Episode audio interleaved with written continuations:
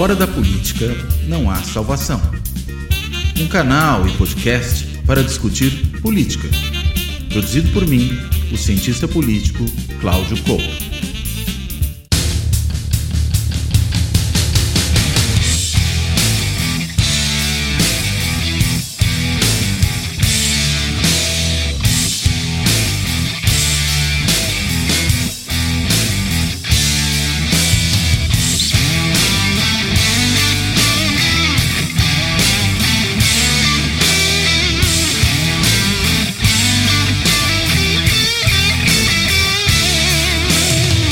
Olá, este Fora da Política Não Há Salvação vai retomar a discussão sobre Javier Milei, presidente eleito da Argentina, que está prestes a tomar posse, né? Tomar posse agora no dia 10 de dezembro.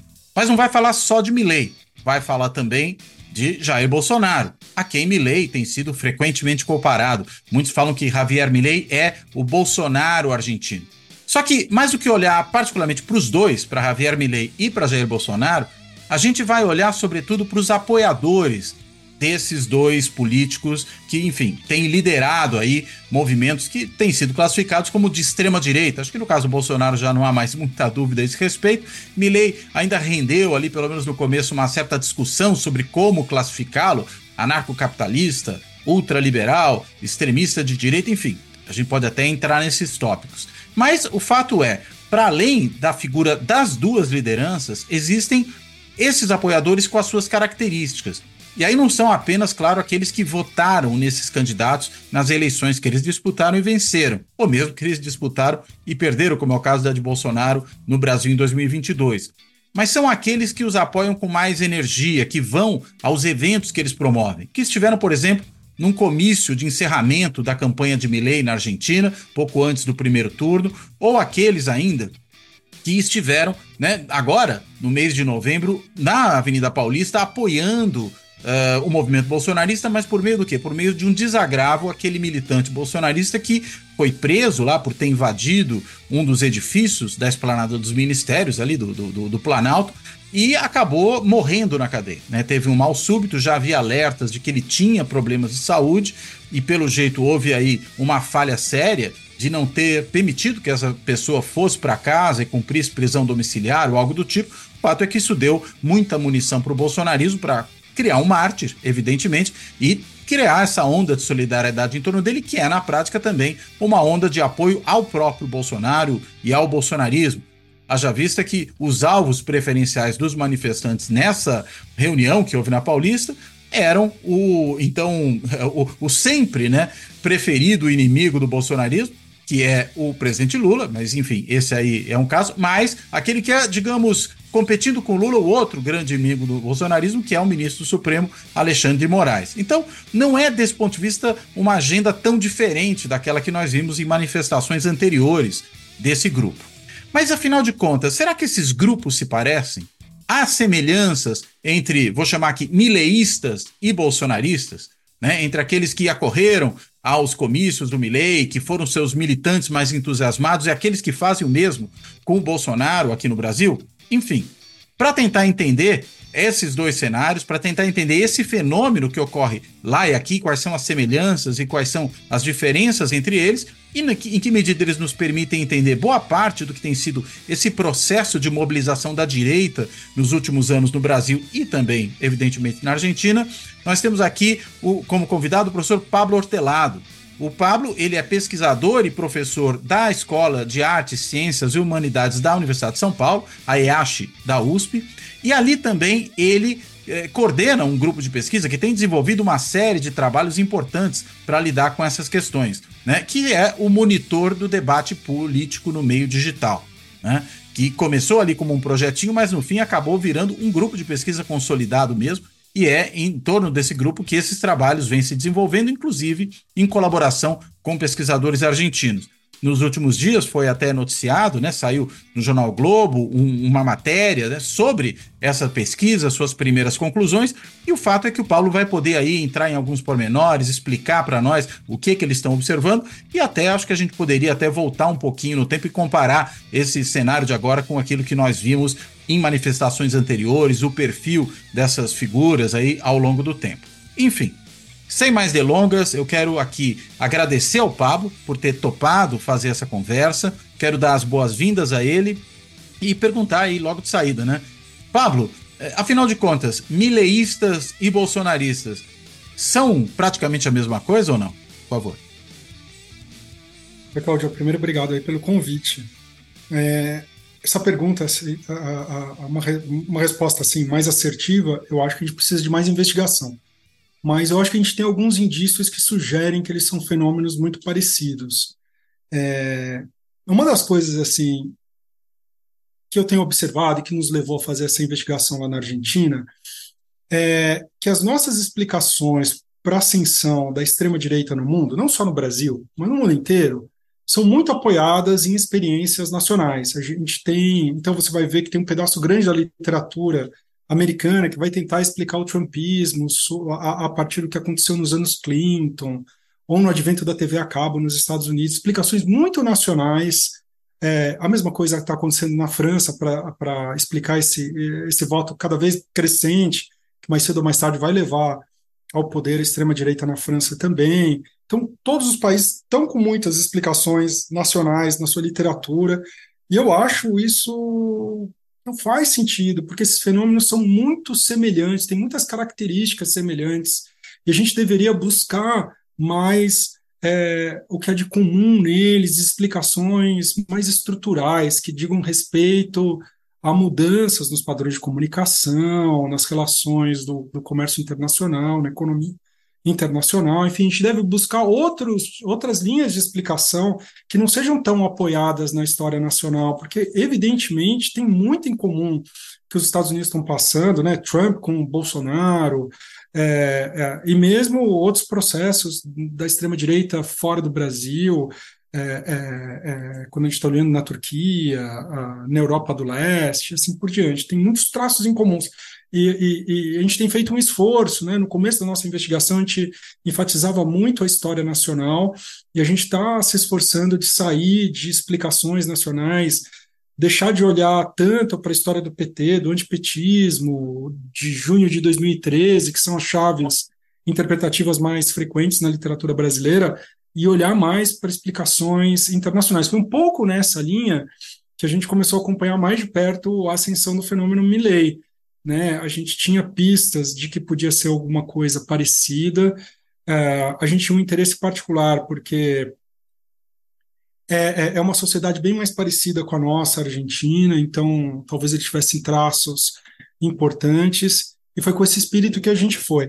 O Milley, por, no entanto, tinha bastante diferenças, né? enquanto o, o, o, Bolsonaro, na eleição de 2018, tinha feito um, uma campanha exclusivamente. Posso, posso falar isso com bastante convicção, porque o Bolsonaro de 2018 foi super fácil de estudar. Porque ele tomou a facada, ele não fez campanha de rua, ele praticamente não tinha tempo de TV e rádio, porque ele estava num partido nanico. Então a campanha dele foi digital. E a gente conseguiu baixar basicamente tudo em 2018 e analisar isso. É quase um então, experimento então, natural, né? Essa campanha do Bolsonaro. É, foi ótimo. Para quem quer estudar, foi ótimo, porque daí fica fácil de estudar. Ele não estava fazendo campanha de rua, ele não estava fazendo. Ele tinha só uma, um lugar para fazer campanha, que era a mídia social. E a gente conseguiu baixar tudo, não só da campanha dele, mas do, do, do eco, chamado ecossistema bolsonarista, né, que são as principais páginas. Naqueles anos ainda o Facebook era a mídia mais importante. Né? É, e ficou muito claro que aquilo lá era só populismo e guerras culturais. Ou seja, era só crítica contra as elites culturais e as elites políticas. Isso dava, não lembro de cabeça, mas dava mais de 90% dos compartilhamentos que tinham sido gerados a partir das páginas que estavam fazendo apoio ao Bolsonaro. Então ele estava criticando os partidos políticos, a Globo e as feministas e o movimento LGBT. Praticamente só. Não tinha economia, a economia ele usava, ele forjou aí naquela, naquele momento a expressão fala com o meu posto Piranga, que é para se referir ao Paulo Guedes. De tão pouco que ele falava, ele se recusava a falar, isso eu não tenho, isso não importa. Isso aqui vocês falam com Guedes. Né? A campanha dele foi exclusivamente de conservadorismo moral e de ataque ao sistema político tradicional. É, o Milley, por outro lado, não era isso. Ele estava falando só de economia. Era, é, de certa maneira, era o avesso do Bolsonaro. ele só falou de economia. Ele falou de dolarização da economia, do fim do Banco Central, de fim dos subsídios. Ele fez uma campanha predominantemente econômica. Ele é um economista, né? ele se apresenta como anarcocapitalista, então, aparentemente, era muito diferente, era até o avesso do Bolsonaro. Porém, a gente estava acompanhando muito de perto a situação na Argentina já faz uns, uns anos. É, tinha saído o livro do Pablo Stefanoni, é, eu traduzi, fiz um, um, um, um, número especial de uma revista lá na Bahia, e a gente traduziu um, capítulo do Stefanoni, está lá. Estava acompanhando muito de perto o que estava acontecendo com essa ascensão do Milley. E ela vinha acompanhada de um elemento de guerras culturais. O Milley, na verdade, ele era é, companheiro de, de, de, luta do Augustin Laire, que é um cientista político que só faz, é, é, é, só fala de guerras culturais. Tem um livro até importante sobre as guerras culturais, foi traduzido para o Brasil. Agostinho, até... só para a gente pegar a referência dele. Laje. Tá. É, é, ele tem um livro sobre, lançou agora um outro, Geração Idiota, que também é interessante. É, e, ele, e eles faziam dobradinha. Ele fazia o ataque à esquerda pelas guerras culturais, nos temas é, abatendo com a agenda identitária, com, combatendo né, a, gente, a, agenda identitária, e o Milley fazia essa, essa, disputa nas redes sociais argentinas no campo da economia. E eles eram uma dupla, eram amigos. Augustin eram... e Milley. Exatamente. Hum. É, no livro do, do Pablo Stefanoni, que é muito bom, né? A rebeldia se tornou de direito, foi lançado aqui pela UFRJ, né? Ele conta é, em detalhes essa história. É, então, eles, então tinha isso já, né? De que o Milley tava, fazia parte de uma cultura política que tinha esse braço de, de, conservadorismo moral das guerras culturais. Tinha um outro elemento também.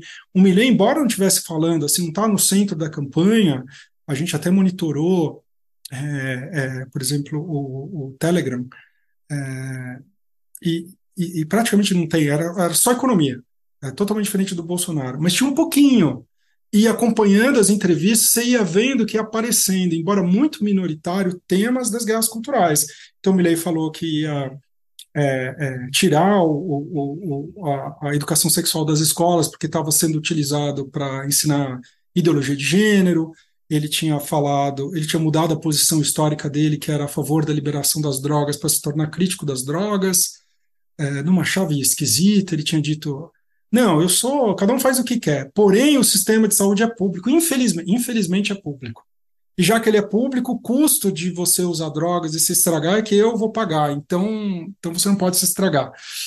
É, ele, ele, começou a fazer, é, pediu para mudar a, a, a, estimativa do número de vítimas da, da ditadura argentina, propôs rever o referendo que tinha legalizado o aborto na Argentina, enfim, ele estava incluindo esses temas da pauta cultural, que a gente chama aqui da pauta dos costumes, na periferia da campanha. E é essa nossa, nossa. E mais tardiamente, né?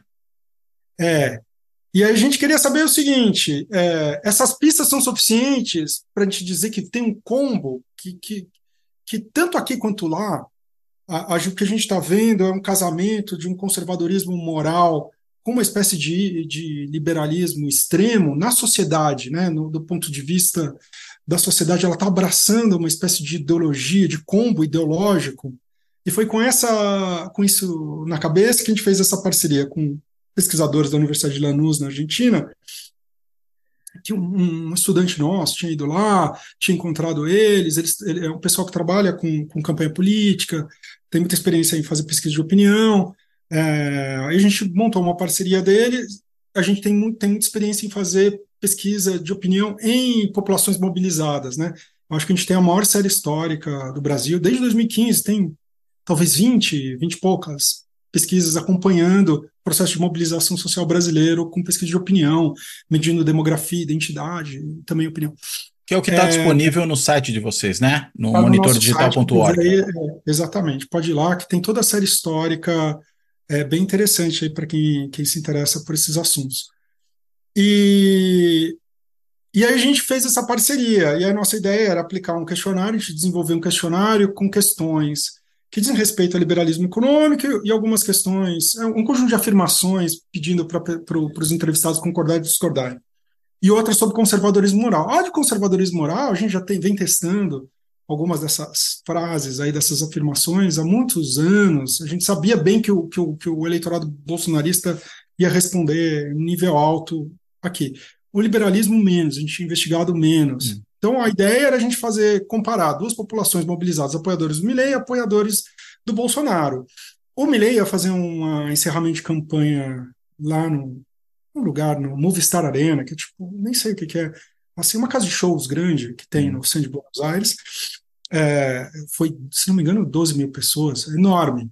E, e, aí a nossa ideia era fazer isso e fazer no 15 de novembro, bolsonarista, né? Aí o 15 de novembro até terminou sendo meio magrinho, a gente até desistiu, porque ele foi pouco mobilizado, mas em seguida.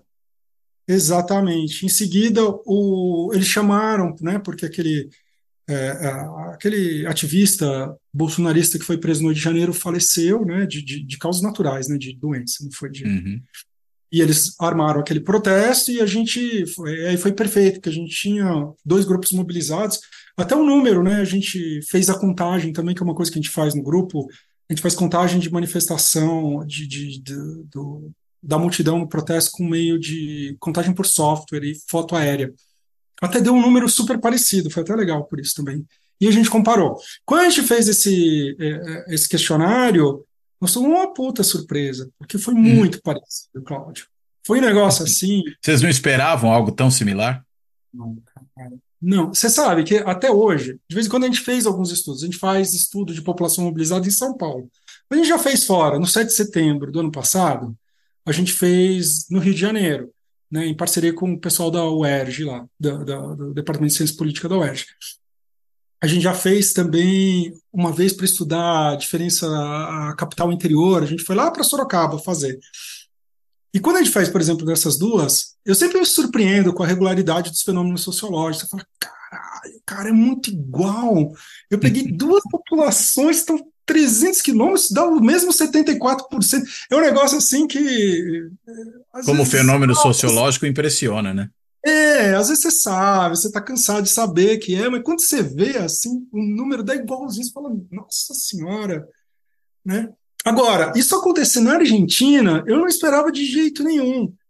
Para você ver, no, o nosso questionário tinha nove afirmações. Das nove afirmações, se não me engano, seis dão dentro da margem de erro.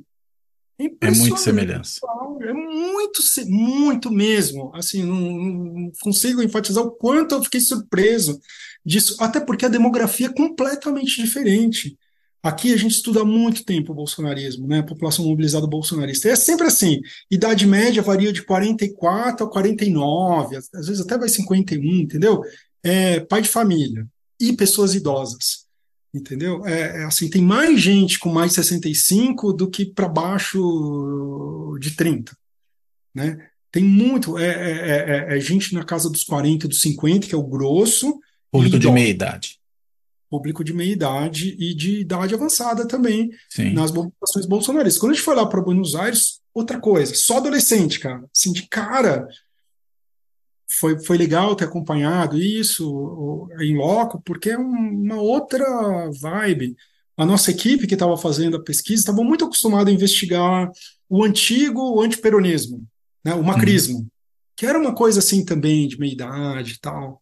Mas o, o, o mileísmo não, o mileísmo é só jovem, os caras são muito molecada, é molecada de 17, é um pouco, é um pouco como o que seria aqui a, a base do MBL, só para a gente estabelecer é uma comparação? É parecido, a vibe é parecida. A gente jovem, masculino, se não me engano, 70, 30, proporção masculino e feminino. 70% menos de 35 anos, 50% menos de 24 anos. Nossa, é, é muita diferença. Jovem, cara. É muito jovem mesmo. É, e é uma vibe para cima, entendeu? os nossos pesquisadores lá argentinos estavam calejados, fazendo muito tempo pesquisa de campo, fazendo entrevistas e tal, e eles nunca tinham investigado o mileísmo, até porque era um fenômeno que tinha meses, né? Sim. né? Tem meses, é, é, um fenômeno super recente. Eles ficaram um pouco abertos, falaram assim, não, isso aqui parece uma, uma manifestação de esquerda do ponto de vista da energia, é jovem, é jovial, é para cima, é alegre. É... Notaram nesse sentido uma diferença em relação aos bolsonaristas? Mas enorme, enorme. Tá enorme. É outra vibe, parece assim de vibe, para fazer uma outra analogia, parece uma manifestação do PSOL nesse né, no sentido assim da energia, entendeu? É por isso Muito... que eu pensei no MBL, né? Porque o MBL Exatamente. tinha pela MBL direita é... essa pegada, né? Exato, só que o MBL é pequeno, lá é uma Sim. coisa é, enorme. Gigantesca. É o MBL que deu certo. É o MBL que deu certo. Eu acho que o MBL gostaria de ter sido o Milley aqui. Né? Eu acho que a inspiração deles era ter ocupado esse lugar. E se eles tivessem dado certo, eu acredito que seria isso, porque é isso, porque daí esses, essa molecada tá na liderança do processo. Então você vê o cara organizando campanha com 18 anos, 19 anos, cara, entendeu? É, é assim, todo mundo, toda mobilização só tem jovem. E muita presença periférica também, chamou muita atenção. Isso lá. Lá, lá. Porque ela tem um corte racial muito. Você não precisa, deu também, porque a gente também mediu na demografia, classe social, renda. Isso apareceu, mas nem precisava. Só de eu estar lá eu já vi, porque a Argentina ela tem um corte racial muito marcado, né? A classe média é muito branca e, e a periferia ela é mestiça, mais mestiça uhum. indígena. E, e, você via na cara a periferia também as pessoas cultura política argentina é muito muito influenciada pela cultura sindical, então as pessoas colocam os jalecos, né?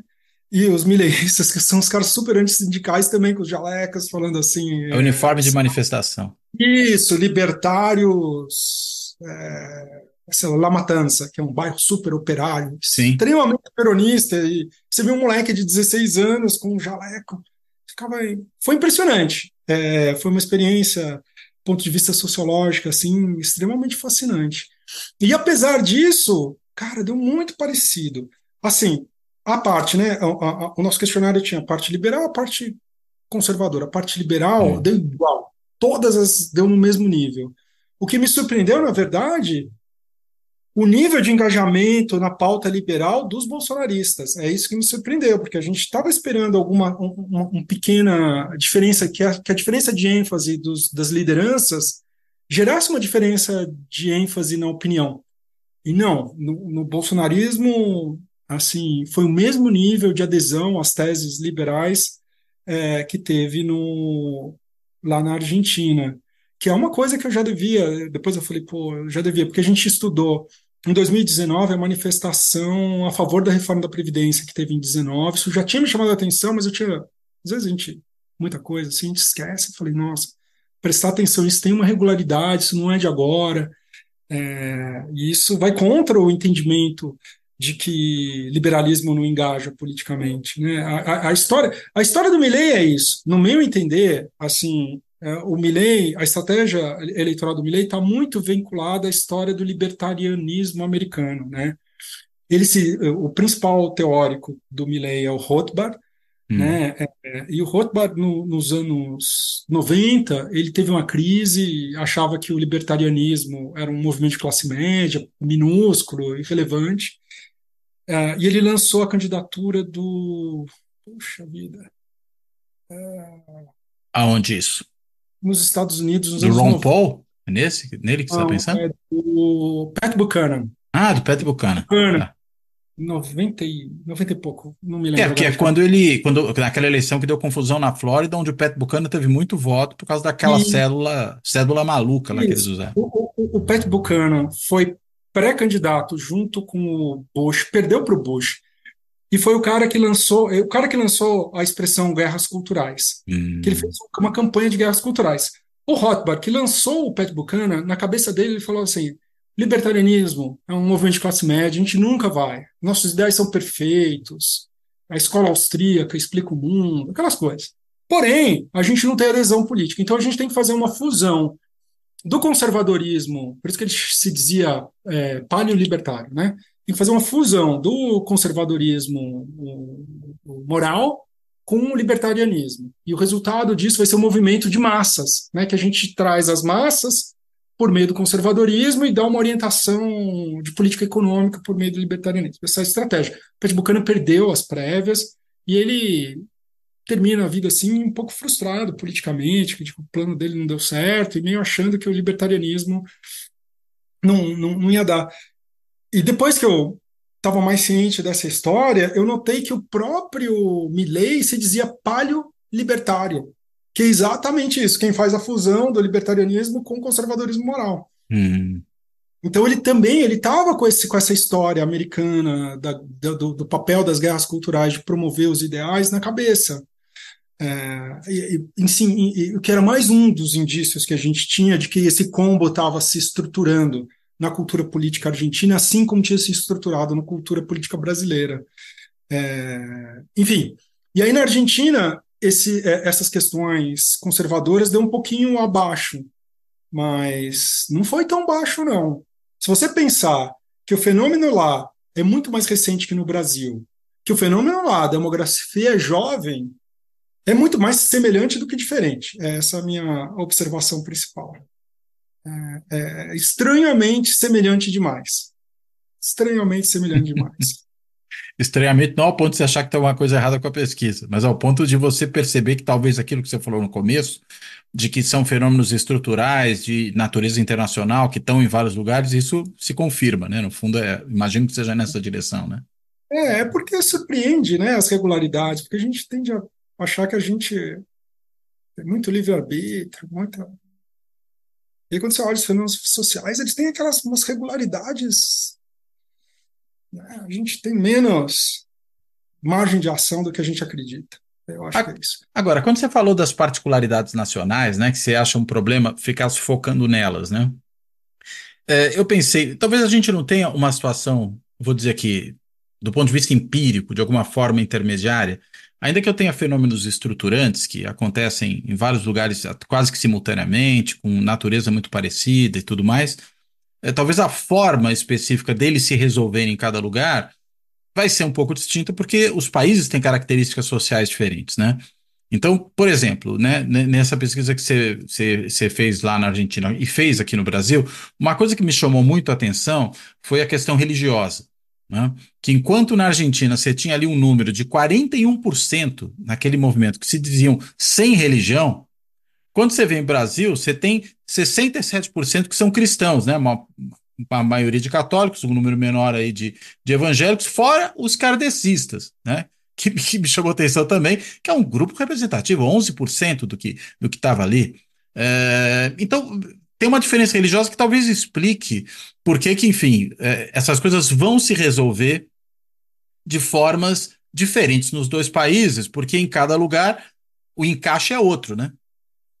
É, não, não estou querendo com isso negar que existe a coloração nacional. Eu acho que a resposta à desconfiança com, com os artistas foi muito menor na Argentina, tem a ver com o papel uhum. da cultura na Argentina. Eu acho que tem algumas coisas, tem coisas diferentes, mas eu estava querendo enfatizar, e eu acho que chama muito mais atenção as semelhanças, né?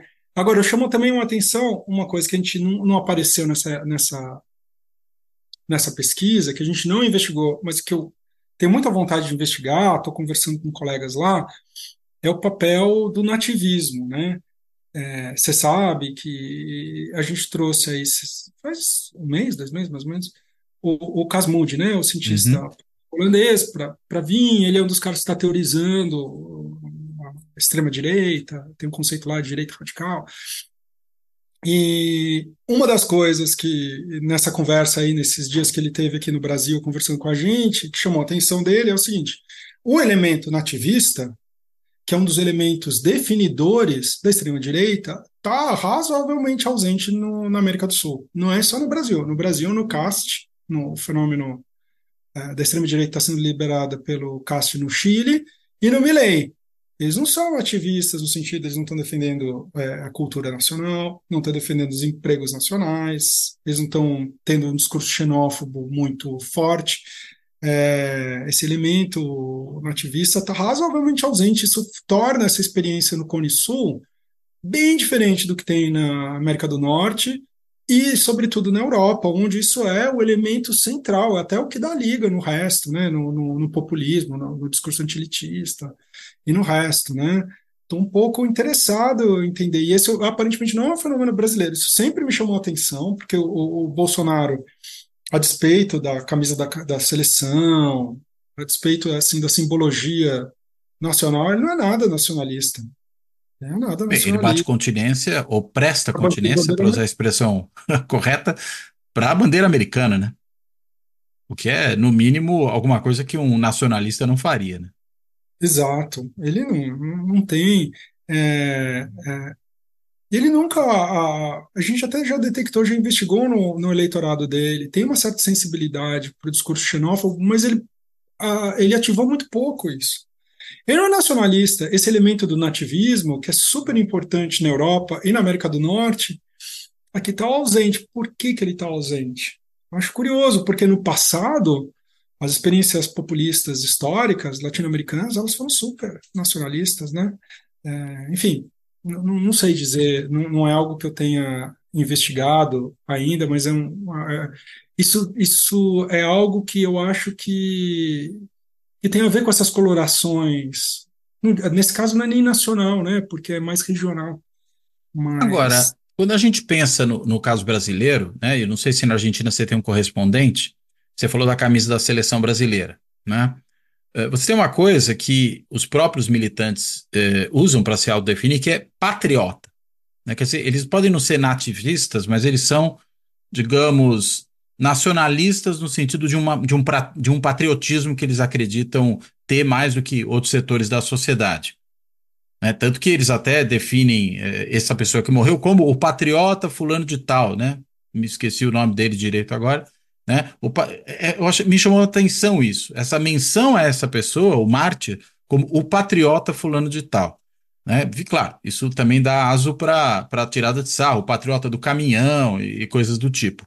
Mas uh, isso não, não, talvez não fosse um sinal de que há algo que, em circunstâncias históricas diferentes, né? a gente não tem uma onda migratória uh, como tem os europeus, por exemplo, que da, da África, da, da, própria América Latina, da Ásia, que eles percebem como uma ameaça existencial à sua cultura, ao seu modo de ser o que a gente às vezes vê é uma xenofobia interna, né? Do sul-sudeste contra o nordeste do país, inclusive calcada na diferença dos resultados eleitorais, né? Mas essa questão do patriota, ela não, não teria aí um, um lugar similar a esse, esse, do nacionalismo, do nativismo, no caso? Então, eu acho curioso isso, Claudio. É, é, é algo que me intriga também, assim, como como como está te chamando a atenção. Porque, sim, se você pegar das identidades políticas, patriota, se você for medir, acho até que a gente já mediu no passado, dá alto, viu? Dá alto junto com conservador e de direita, é uma identidade política super forte. Porém, ela não vem acompanhada de nacionalismo, né? É, é eu acho estranho, acho, acho muito. Você vê, no Milley, aqui no Brasil, a gente não tem um problema migratório forte, mas a gente tinha, tinha situações migratórias conflitivas a gente tinha a questão dos haitianos, tinha a questão dos venezuelanos. Eu acho que o, o, Bolsonaro, se quisesse, ele podia ter ativado isso e desenvolvido mesmo com um problema menor. Mas no caso do Milley é até maior. Posso estar enganado que eu estou falando de cabeça, mas acho que 5% da população argentina é imigrante. É imigrante. Hoje. Então, não, é hoje. Não é pouco. O Milley hum. ativou pouquíssimo esse sentimento. É, até porque se ele é um libertário, ele deveria eh, apostar na livre circulação das pessoas, né? Pois é, mas ele, por outro lado, ele é um conservador, né? Moral também. Ele é um palio libertário, né? Ele poderia Sim. acochambrar, do mesmo jeito que ele criou aquela acochambrada ideológica lá para ser contra as drogas.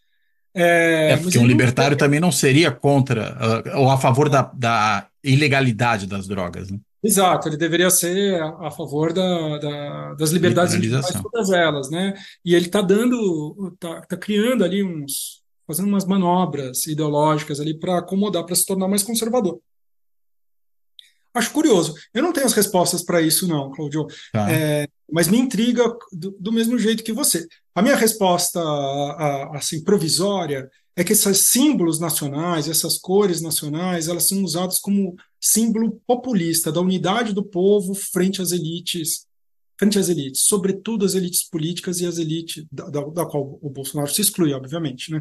É, as elites políticas, que são os partidos políticos tradicionais, e as elites intelectuais, que são as elites progressistas das universidades, os professores, as ONGs e assim por diante. É, então, essa unidade, a unidade do povo, é, é, é como se fosse espécie, é, esse inimigo, que na Europa, nos Estados Unidos, é um inimigo estrangeiro, é uma espécie de inimigo interno. Quem, quem me parece, seja as elites, seja, não sei, é, esse antagonista do homem de bem, que no Brasil é o vagabundo. Uma categoria Sim. super importante aí que eu acho que a gente tem que investigar também, que é uma coisa que mistura quem foge da norma social, seja do ponto de vista do trabalho, seja do ponto de vista ideológico, seja do ponto de vista da conformação da família tradicional, é tudo vagabundo, né? Então, eu acho que esse antagonismo, essa, esse, todo esse discurso estruturado em, tor em, torno do homem de bem, ele tem como seu negativo o, o vagabundo, que é uma coisa vaga, um significante que, que abrange é, quem desvia da norma social de um número, de mais de um jeito, que desvia da norma social mais de um jeito é quem não trabalha, quem não quer trabalhar, é quem é marginal, no sentido que comete crimes, é quem tem ideias desviantes, quem tem práticas afetivas desviantes, quem tem conformações familiares desviantes. Acho que é uma coisa que a gente precisava investigar melhor. É, e, que, e que aparece, por exemplo, no, no caso do discurso do Bolsonaro, não sei como isso aparece no caso do Milley, naquela discussão da maioria, né? Nós cristãos somos a maioria e as minorias têm que se curvar às maiorias e tá, tá, tá. Porque no fim das minorias que ele está falando são essas minorias desviantes, entendeu? Sobretudo do ponto de vista comportamental, né? Ele não está falando de minorias étnicas especificamente. Né? Até porque às vezes você tem maiorias étnicas e não minorias, mas você está falando ah, dos homossexuais, você está falando da intelectualidade, dos artistas, né, dos esquerdistas, enfim. E por aí vai, né? Exato. Agora, por que, que esse antagonista do discurso da extrema-direita no Cone Sul é, é, foi concentrado nesse desviante nacional e não no estrangeiro é um, é um elemento. Me chama a atenção, em particular, a Argentina nesse, porque a Argentina tem, 5% não é pouco não, Cláudio. É, é, é, deve ser um nível de alguns países europeus, entendeu? De, de, de imigrantes. Dava para ele ter dava para ele ter acionado. Eu acho que até aqui no Brasil dava para ter, porque a gente teve conflito com o haitiano, a gente teve conflito com o venezuelano lá na fronteira. É, e na verdade você não precisa ser real, uma coisa real, porque. É, é que nem o, a xenofobia anti-islâmica no, nos países da Escandinávia, né? Que quase não tem ninguém islâmico ali e ainda assim você tem uma xenofobia, né? É, você pode construir, porque daí você cria o medo, mesmo sendo um fenômeno super marginal, super pequeno, dava. Eu acho que dava. Eu acho que ele não foi. E, e, não, e, antes você podia falar, não, vai ver alguma particularidade do Bolsonaro enquanto liderança, que ele não quis motivar. Mas aí você olha para o Milley, olha o, o Castro até fez um pouquinho, um pouquinho a mais, mas menos, menos do que você, menos do que um contraparte, que o contraparte dele na Europa. É interessante isso, né? Eu não sei explicar não. Só, é, só, só eu estou pensando numa coisa que tem a ver com a nossa história uh, própria, e acho que não nossa brasileira só, nossa latino-americana, ou pelo menos sul-americana, muito claramente, que foi, ao longo de décadas e que culminou nas ditaduras militares, a ideia do inimigo interno, né? Então você sempre tem um inimigo interno, que tradicionalmente eram os comunistas, né? ou aqueles que pudessem ser taxados comunistas, que aparece também, né? Nessa discussão desse pessoal. Exato. Nossa bandeira jamais será vermelha, todo, até a Globo vira comunista, enfim, aquela coisa toda. Uh, então, se o inimigo é interno, e talvez não tenha sido só ali na, nos anos 50, 60, 70, no período da Guerra Fria, mas ele essa ideia de que o inimigo é interno, ela possa ter, de alguma forma, nos moldado, né? Do ponto de eu vista acho... de por onde é que se trava essa disputa. Ah, eu acho que é uma linha de explicação, sim gente tem que investigar mais aí, olhar a origem, investigar mais por meio de, de, de, de técnicas de entrevista qualitativa, não sei. Tem que pensar um pouco, né? Acho que é, é, é, eu acho que é uma coisa tão diferente em relação ao resto, porque de resto é super igual. Entendeu? Você pega a agenda, combate à ideologia de gênero, defesa da família tradicional, combate às drogas. Essa agenda aqui não é muito diferente. Você pega um cara de extrema direita nesses, né, é, pega o discurso daqui, pega o discurso na Europa, o discurso nos Estados Unidos, mesmo o discurso no Oriente Médio, na Ásia, em alguns países, é, é parecido. Agora, nesse, nesse é bem diferente. Né? Eu acho que a gente não, não levantou essa bola aí Eu acho que é uma tarefa aí para os cientistas sociais encararem. Mas você não acha que. Tudo bem que você apontou aí o, o, o percentual, você até falou que 5% não é tão pouco, né? Mas quando a gente pensa, para pensar em países que nascem da imigração, como os países americanos de um modo geral, inclusive os Estados Unidos, né? De qualquer modo, a gente tem um fluxo migratório que é muito mais forte para os Estados Unidos do que é para os países da América Latina como um todo, que são, na realidade, exportadores né, de migrantes. Eles é. mandam migrantes para os Estados Unidos. É, e aí, claro, esse discurso vai calar mais fundo no caso americano, onde você também já tem uma história de segregação racial nunca resolvida por completo. Então, é, digamos, você tem um espaço mais forte para isso. Não, concordo com você. Pode ser só isso. Só acho que a gente tem que, tem que olhar com mais Esmiuçar, cuidado. né? É, porque pode não ser. Porque pode claro. não ser. País, por exemplo, a Espanha, tem, tem sentimento xenófobo, com muito pouca migração, imigração lá. Lá tem muito pouca para padrões europeus. Só estou dando um exemplo assim ao, ao, acaso, entendeu? Pode não ser isso. É, eu fico pensando só na, em que medida eles olham para os vizinhos, né? É, dizer, ah, os, meus vizinhos sofrem com a imigração, o próximo sou eu. É, e o Chile está passando por um processo aí forte de imigração de venezuelanos para lá. Uhum. A Argentina tem imigração de bolivianos, de paraguaios, Sim. de venezuelanos, entendeu? Não é pequeno lá, não. É... Pô, 5% é gente para Dedéu, cara. Sim, não, não é pouco mesmo, você tem razão. É uma, é uma grande minoria, digamos assim, né? É uma grande minoria. Agora, essas últimas pesquisas que você tem feito, porque você vem fazendo isso desde 2015, né? É, nesse caso, você tem notado mudanças ao longo desse período? Porque no meio do caminho, a gente teve o governo Bolsonaro. Então, eu imaginaria que uma coisa é você ter esses movimentos de direita que começam, no caso brasileiro, a pipocar lá em 2013, se aprofundam em 2015, tem a ação pelo impeachment, culmina ali na eleição do Bolsonaro. Só que depois vem um governo Bolsonaro, com toda a estrutura governamental, atuando no reforço desse discurso. Né? Não foi um governo que chegou ao poder agora baixa a bola. Não, ele manteve o, o ambiente inflamado mesmo depois de assumir responsabilidades governamentais. Há uma transformação, há uma intensificação de certas posições. Você nota isso nas pesquisas que você tem feito? Olha, Cláudio, eu, eu noto mudança de identidade. Hum. Não, há, há, há, outras mudanças, mas a que mais chama a minha atenção é a mudança de identidade. E ela não é no governo Bolsonaro, na campanha eleitoral de 2018. Por exemplo, a gente acompanha, a gente acompanhou todo esse processo de mobilização política é, desde 2015. A, acho que a nossa primeira pesquisa com população mobilizada foi em março de 15. Não sei se você lembra, foi aquela grande manifestação. Posso estar enganado, mas acho que foi março de 15 é, e aí a gente vem seguindo desde então, investigando. É, é, a gente vai fazendo perguntas de opinião, para medindo várias coisas aí, mas uma coisa que a gente sempre faz é demografia e identidade. Cara, identidade dá, em que sentido? Identidade política, esquerda, direita. Ah, tá, nesse sentido. Identidade. E não dava, dava. quando você perguntava, você é esquerda, direita, centro, nada disso, dava nada disso. No Brasil no Brasil, em 15, no movimento hum. anti-Dilma, que não, não é, não, é, é anti-Dilma, né? Que não era impeachment no começo, Sim. não sei se você lembra. Primeiro era só fora Dilma, era uma, uma coisa meio confusa. Aí eles assumem a pauta do impeachment. É, então ele era ele era basicamente nada disso. Posso estar enganado, mas eu acho que a segunda identidade era centro. Mas se não era centro, o centro estava meio empatado com a direita. Olha que coisa. Aí quando você chega na campanha do Bolsonaro, a gente não. 18 a gente faz umas coisas no começo do ano, tem a campanha do Bolsonaro. No final do primeiro. Agora não lembro se foi final do primeiro turno, no início do segundo, já estava o Bolsonaro.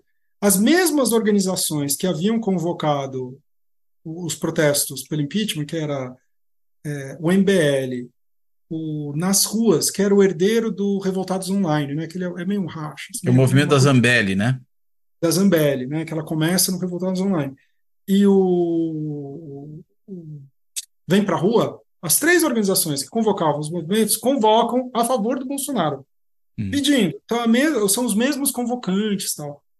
Aí a gente vai medir e de repente dá um salto, cara, um salto. Assim, você pega o gráfico, dá um salto quando você faz a, a, a série histórica, né? Na autoidentificação como direita, né? Na autoidentificação. Aí direita e conservador sobe para mais de 50%, não sei os números de cabeça, mas sobe, elas já são predominantes, e de lá em diante, aí é praticamente todo mundo, direito conservador, né?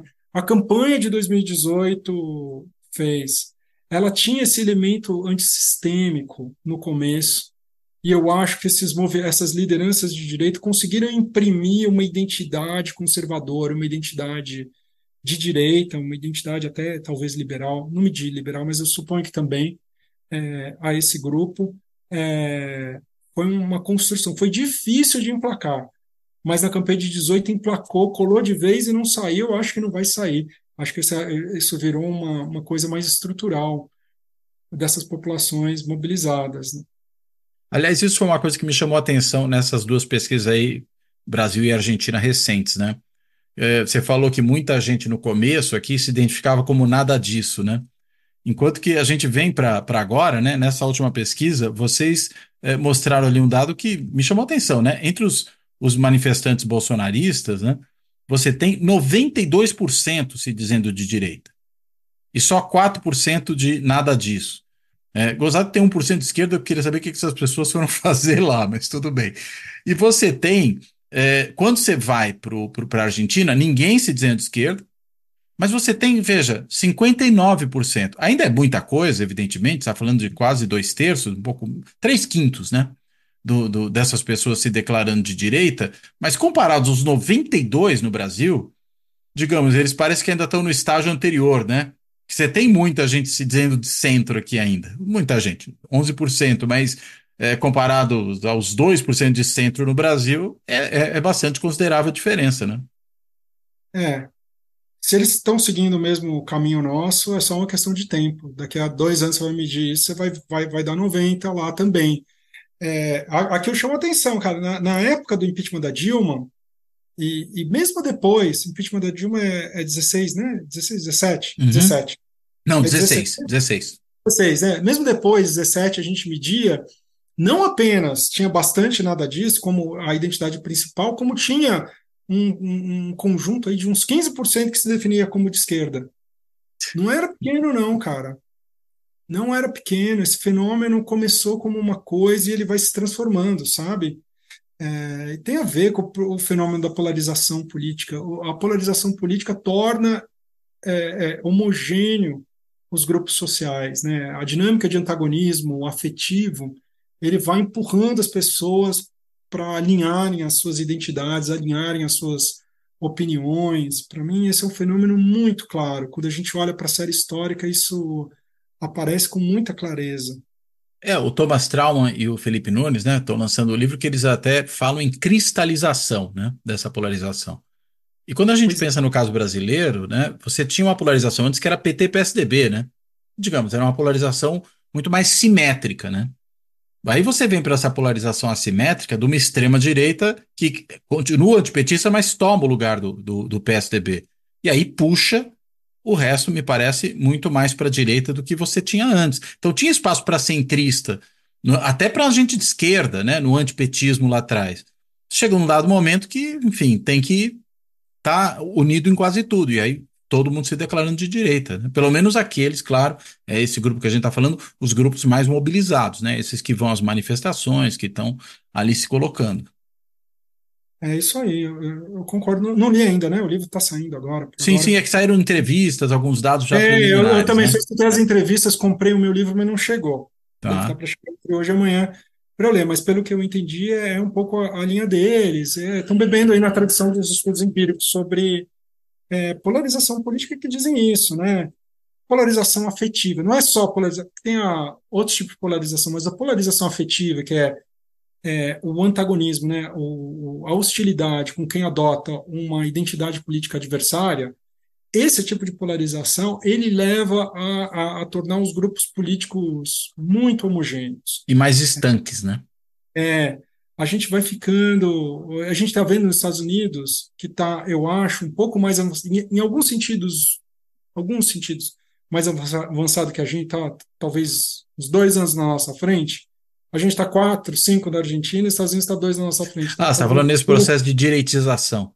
É, e de polarização política também. Sim, também. Né? também. Por exemplo, você tem regiões regiões onde essa polarização ela vai tornando homogêneos espaços políticos, né, é, é, é, os espaços geográficos. Então, então, tem bairros, aqui a gente está vendo isso de uma maneira muito mais suave que nos Estados Unidos.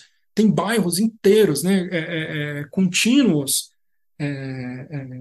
territoriais, onde determinadas posições políticas, identidades políticas e voto, eles são muito homogêneos, dá tudo 90, 95, ou, é, é, é, muito curioso, profissões, a gente vê isso, profissões, né?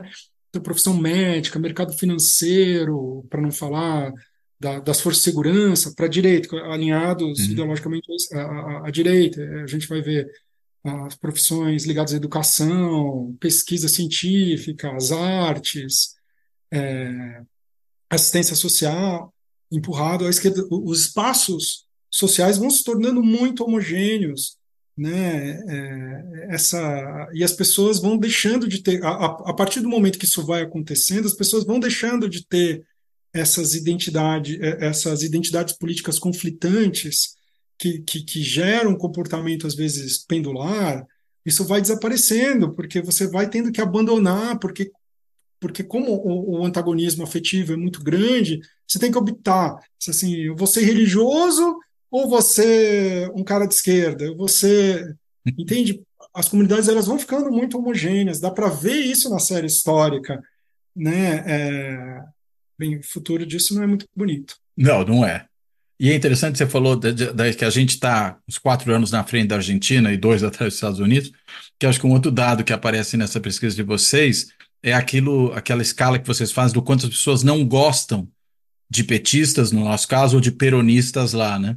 Uh, embora, se você pega assim os números mais baixos entre quem não gosta de petistas e peronistas, você está chegando num número muito parecido lá e cá, quando você agrega, se você vai para os números realmente mais baixos, a intensidade do, do, do, não gostar de petistas é mais forte do que a intensidade do não gostar de peronistas, né? Ou seja, esse sentimento vai se tornando mais intenso também, né? O não gostar é não gostar muito, né? E não dá para dizer que o peronismo ou o antiperonismo é coisa nova na Argentina, é coisa velha pra caramba. Até porque o peronismo é muito antigo, mais do que o petismo, inclusive. Mas parece que esse, esse sentimento muito intenso é mais recente. É, eu, eu, eu, me surpreendo assim com os paralelos, que não era para ser tão parecido, né? Mas assim, o, o, macrismo, que é o nem tão velho, né? Mas o velho, o velho antiperonismo tá para gente, tá, tá para eles como o PSDBismo tá para gente, entendeu? Isso. Durante um período aqui ele organizou muito as nossas identidades, o campo político brasileiro, e ele foi atropelado lá também. Como o CR lá, né? Exatamente. O nível cívica radical foi atropelado, o PSDB aqui desmilinguiu. Exatamente. E virou, e eu acho que vai virar tudo mileísmo, ou, ou que nome, seja lá que nome eles vão adotar como identidade deles. Vai virar uma coisa muito mais radical, é, muito, com, já era. O, o antiperonismo é uma coisa muito forte, muito estruturante. É que nem o antipetismo aqui.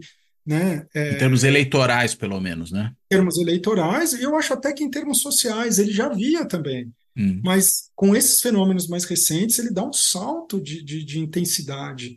É, eu estou entendendo que essa é tese lá do, do, do livro do Felipe e, e, e do Trauma, né? Estou é, muito, muito, tô muito curioso para ver, porque eles fizeram muita pesquisa empírica, né? Porque como o, o, o, o Felipe está tá na, na Quest, Quest. Né? ele tem possibilidade de ficar testando um monte de coisas e ele deve ter reunido uma quantidade. Ele foi soltando, né, durante esses últimos meses, até ano e meio aí, é, alguns dados, né, durante é, nas, nas, rodadas de pesquisa que ele fazia, os dados são muito impressionantes, cara, está muito parecido com os Estados Sim. Unidos. Porque, até porque ele replicou algumas perguntas que a pesquisa eleitoral americana fazia, que é o jeito tradicional de medir, porque é tem uma série histórica longa, né? É, ele replicou, e aí dá para comparar com os Estados Unidos, porque é a mesma pergunta aplicada por uma amostra uh, do, do eleitorado brasileiro, fica bem parecido com os Estados Unidos. Tem umas diferenças mas, mas assim, é mais semelhante que diferente. Sim. E é engraçado, é, é, mas só voltando um pouco para a comparação Brasil-Argentina, que é, o peronismo, como você mesmo colocou, é muito estruturante, é muito implantado socialmente, acho que isso é um outro aspecto que tem que ser considerado, mas ele é muito mais fluido do ponto de vista ideológico, né? O petismo tem mais, mais, mais coesão né, ideológica. PT é um partido de esquerda, né? Peronista tem peronismo de esquerda, peronismo de direita, peronismo de centro, peronismo sabe-se lá o quê. Petismo não, né? Não tem petismo de direita. Então, é, isso talvez torne mais nítida a, a questão para nós do que para eles, né? E no caso americano, é uma bipolarização porque você tem dois partidos, né? Então não dá para. Não tem coisa intermediária na prática. Você tem até partidos que têm tem registro, mas eles não têm no, nenhuma relevância, né? É. E eu acho que uma das coisas assim interessantes é porque embora a gente já se assim, assim em mídia social, que é um jeito de medir polarização, eu acabei de fazer um, um paper sobre isso a gente revisando aí as mensurações sobre polarização política e mídia social, a gente vê claramente o início da polarização brasileira em 2014. Consigo hum. ver claramente, o número é assim é, é, é, é, claro no grafo, no grafo de rede, é claro na mensuração. Dá um salto, 2014 eu ando a polarização. Reeleição da Dilma. É, é pós 2003, aí depende para qual linha de interpretação você vai, né? Que é a eleição contestada na sua legitimidade Exatamente. pelo PSDB, né? E que vai dar origem aos protestos em 15. Sim. Né? Vai dar origem aos protestos em 15. Pois bem, é, embora a gente tenha visto em mídias sociais isso, quando você vai para as pesquisas de opinião, para séries históricas que a gente tinha, é, não aparece tão claramente esse salto não aparece tão claramente. Era difícil de medir, quando você vai medir polarização política, no Brasil, porque nos Estados Unidos eles demoraram anos para descobrir, descobriram identidade. Basta você pegar a identidade é, republicano-democrata, aí você mede a opinião e dá um, uma puta diferença. Aí você, você tem um jeito fácil de você identificar a dinâmica da polarização política. Aqui, como a gente, o nosso sistema não é bipartidário, ele é multipartidário, a identidade é, com partido político é fraca, você não conseguia. A gente estava vendo na vida cotidiana o aumento da polarização política, mas você tentava mensurar ali, não dava uma coisa assim. É, ele até era verificável, mas ele não dava um número assim compatível com a nossa experiência vivida na vida, uhum. na vida brasileira. É, e eu acho que essas séries aí, esse estudo do, do, do Felipe tá, vai, vai mostrar, é, se ele vai apresentar do mesmo jeito que ele tem apresentado nos últimos anos, é que hoje em dia é só lulista e, e bolsonarista. Tipo, simplificou, entendeu? Mesmo que Bolsonaro não seja mais eleito, alguém vai tomar o lugar dele, porque imagina, isso é um fenômeno social, não é um fenômeno eleitoral, seja lá quem tomar a liderança disso, vai continuar, talvez vai mudar a nomenclatura, a gente não fale mais de bolsonarismo, mas vai ser o mesmo fenômeno Mas social. pensando que a gente fala até hoje em peronismo, né? Exato. E o Peron falar... já foi embora há muito tempo? É. Aí é uma opção nossa aí de qual nome que a gente vai dar para esse Sim. fenômeno, né? É, mas assim, enfim, independente da nomenclatura, o fenômeno social, eu acredito que ele vai seguir existindo, porque é uma força social super importante, ele vai ter uma expressão eleitoral, Uh, e, e, e, essa expressão eleitoral é suficientemente para distinguir na massa de eleitores de, de, diferenças de opinião absurdas e diferenças do, da maneira como a gente se comporta em relação a quem tem a opinião adversária, que é uma hostilidade grande para caralho. Hum. É alta demais, gente. Porque uma coisa assim, você vai falar assim, ah, os ativistas, o cara que é militante, né, aquele público pequeno, aquelas dezenas, talvez centenas de milhares de pessoas que apoiam fervorosamente, odeiam outro time. Uma outra coisa é você medir isso na população em geral, que a gente está falando de 100 milhões de eleitores. Mas está aparecendo nos 100 milhões de eleitores, então é, é, isso preocupa demais. É, porque, na verdade, isso reduz espaço para a convivência democrática, né? Reduz, é o inimigo é, que está sendo eleito, não é, é o adversário. todo mundo que estuda polarização política a nossa preocupação é: eu pego esse gráfico, faço a projeção do, do, do dele e falo, meu, isso aqui vai dar violência política. Mas, óbvio, hum. é, é, é, inevitável. Se ele continuar crescendo, se ele não for revertido, vai dar violência política. É violência política mesmo. Na última eleição já deu, né? Alguns episódios ali aqui. Isso, mas pode ser muito pior do que isso. Não então, só episódico, né? E mesmo Exato. 8 de janeiro, né? É um ato de violência política. É óbvio que é um ato de violência política. Então a gente precisa segurar esse negócio.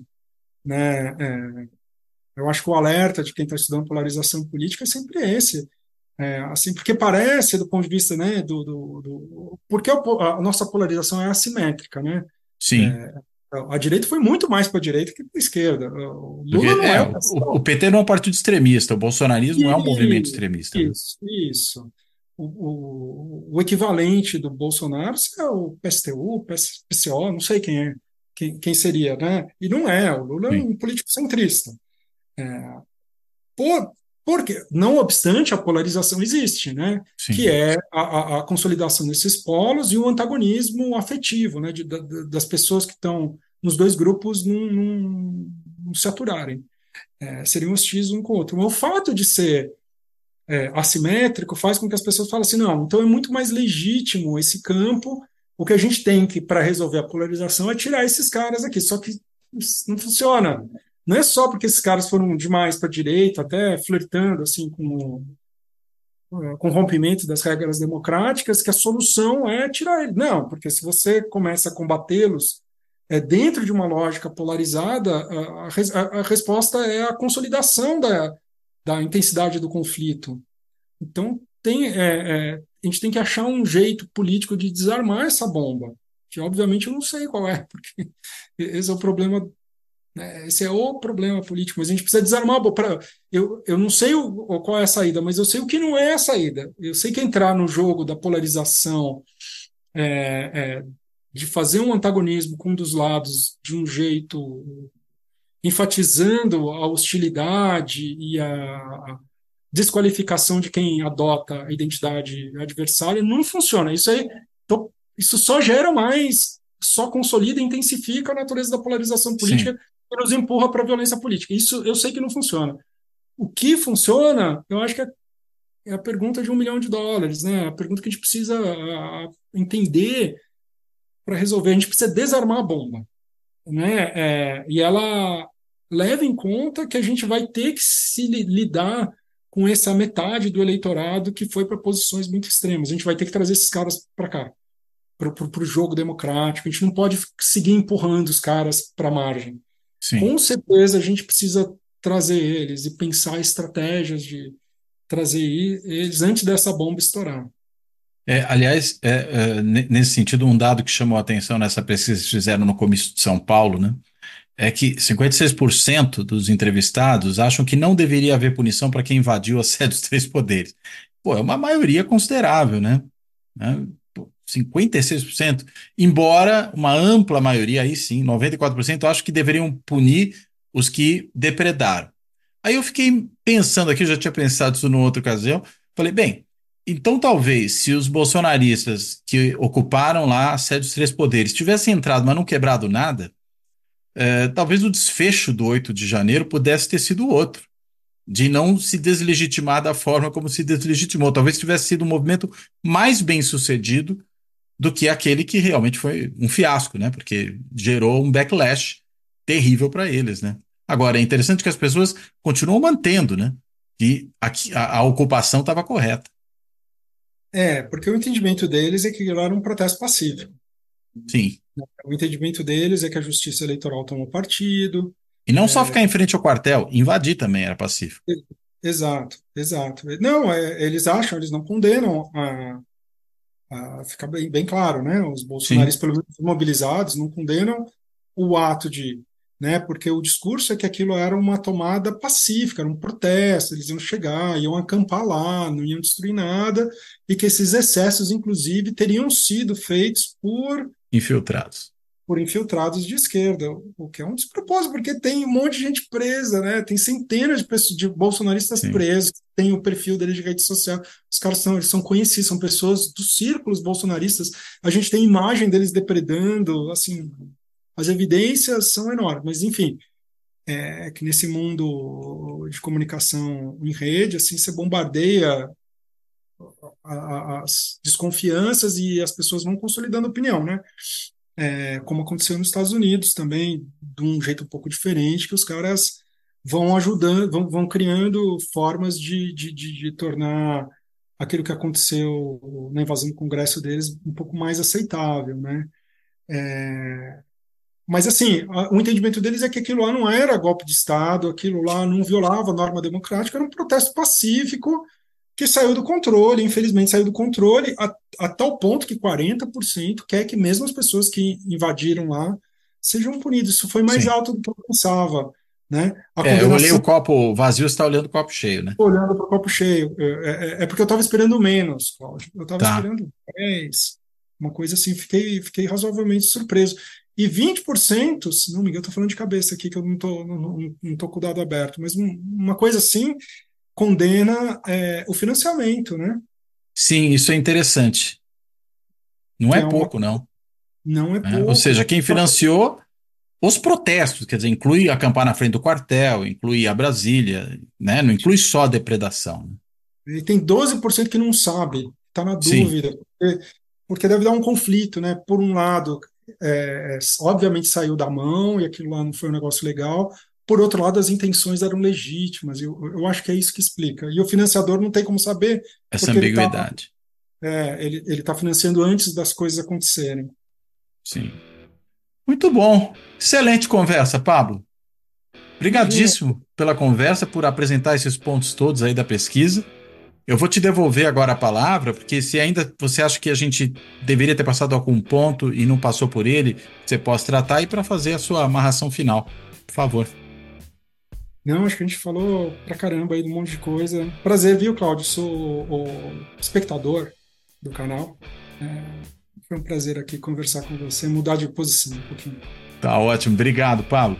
Bem, então, feita aí a, a, a, a feitas as considerações finais do Pablo aí nessa nossa conversa, eu vou fechando por aqui também. E, como sempre faço no fechamento, quero primeiro agradecer a todas e a todos que têm aí seguido Fora da Política Nossa Salvação, seja no canal do YouTube, seja no podcast. Lembrando que no podcast ele está em mais de 20 plataformas de áudio. E no Spotify tem a opção de assistir também o vídeo, se quiser, ou se quiser dar uma olhadinha no meio da escuta.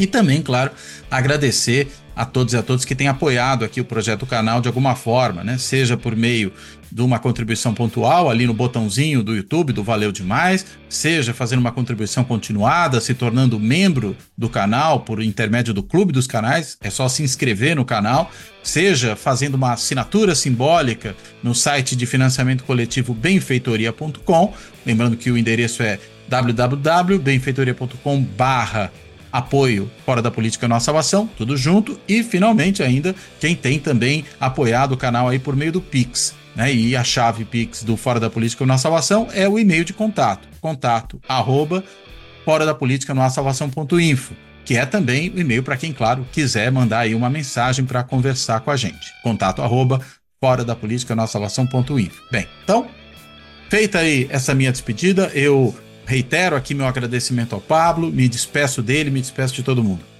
Até a próxima.